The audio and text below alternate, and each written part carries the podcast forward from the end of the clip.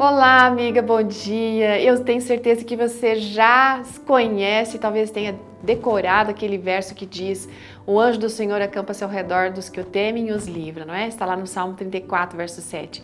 Hoje a nossa amiga Débora de Souza, que também é casada com o pastor, tem filhinhos aí, ela vem contando pra gente uma situação muito interessante.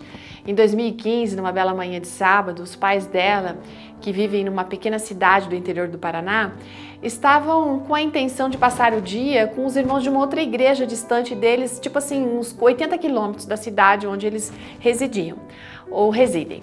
A viagem estava tudo normal, já estavam quase chegando quando o pai da Débora foi ultrapassar um caminhão e repentinamente apareceu um outro carro na direção oposta, que obrigou o pai dela a entrar na frente do caminhão.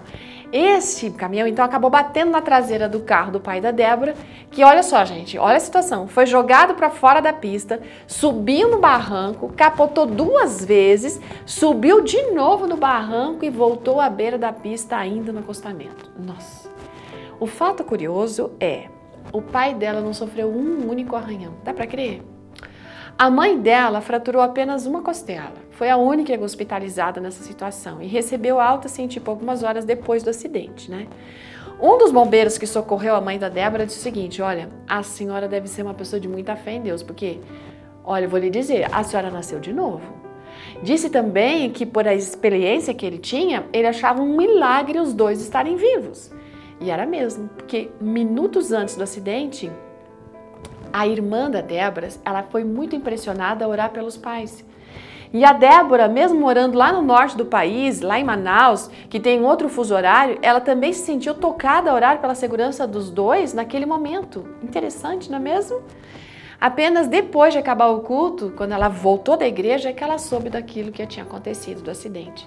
A médica disse para a mãe da Débora que ela ia levar meses para, sabe, para ter, ter aquelas dores aliviadas em decorrência daquela costela quebrada.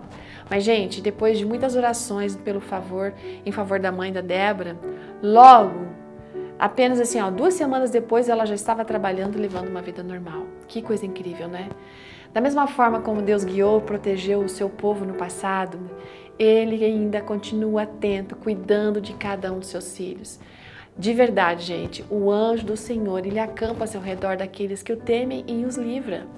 Não importa o tamanho dos desafios, dos problemas que estejamos enfrentando, o que você esteja enfrentando é, nesse momento, ou quem sabe nesse dia, tenha em mente a certeza: Deus ouve as orações e para Ele nada é impossível.